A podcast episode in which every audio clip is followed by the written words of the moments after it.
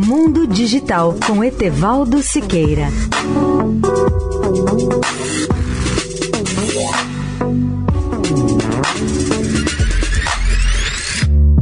Olá, amigos da Eldorado. Destacamos ontem aqui no Mundo Digital o pioneirismo do padre Landel de Moura na transmissão da voz humana através dos sinais de rádio no dia 3 de junho de 1900.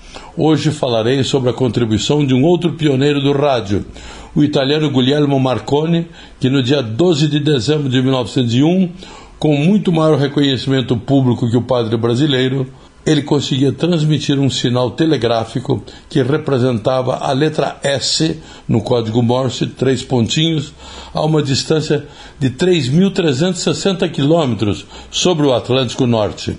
Uma das antenas estava na Cornualha, no sul da Inglaterra, a outra na Terra Nova, no Canadá. Vale destacar que, ainda em seus primeiros dias, o rádio provou seu grande valor, em especial em situações de emergência, e um dos melhores exemplos dessa importância foi durante o naufrágio do Titanic, na noite de 14 para 15 de abril de 1912. Logo após a colisão do grande navio com o iceberg, Jack Phillips, seu telegrafista, começava a pedir socorro a quem pudesse receber suas mensagens.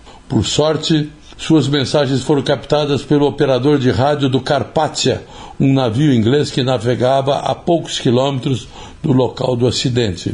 Naquela noite, o telégrafo sem fio demonstrou pela primeira vez, numa situação concreta, que podia salvar centenas de vidas e possibilitou ao Carpathia o resgate de cerca de 700 sobreviventes do Titanic.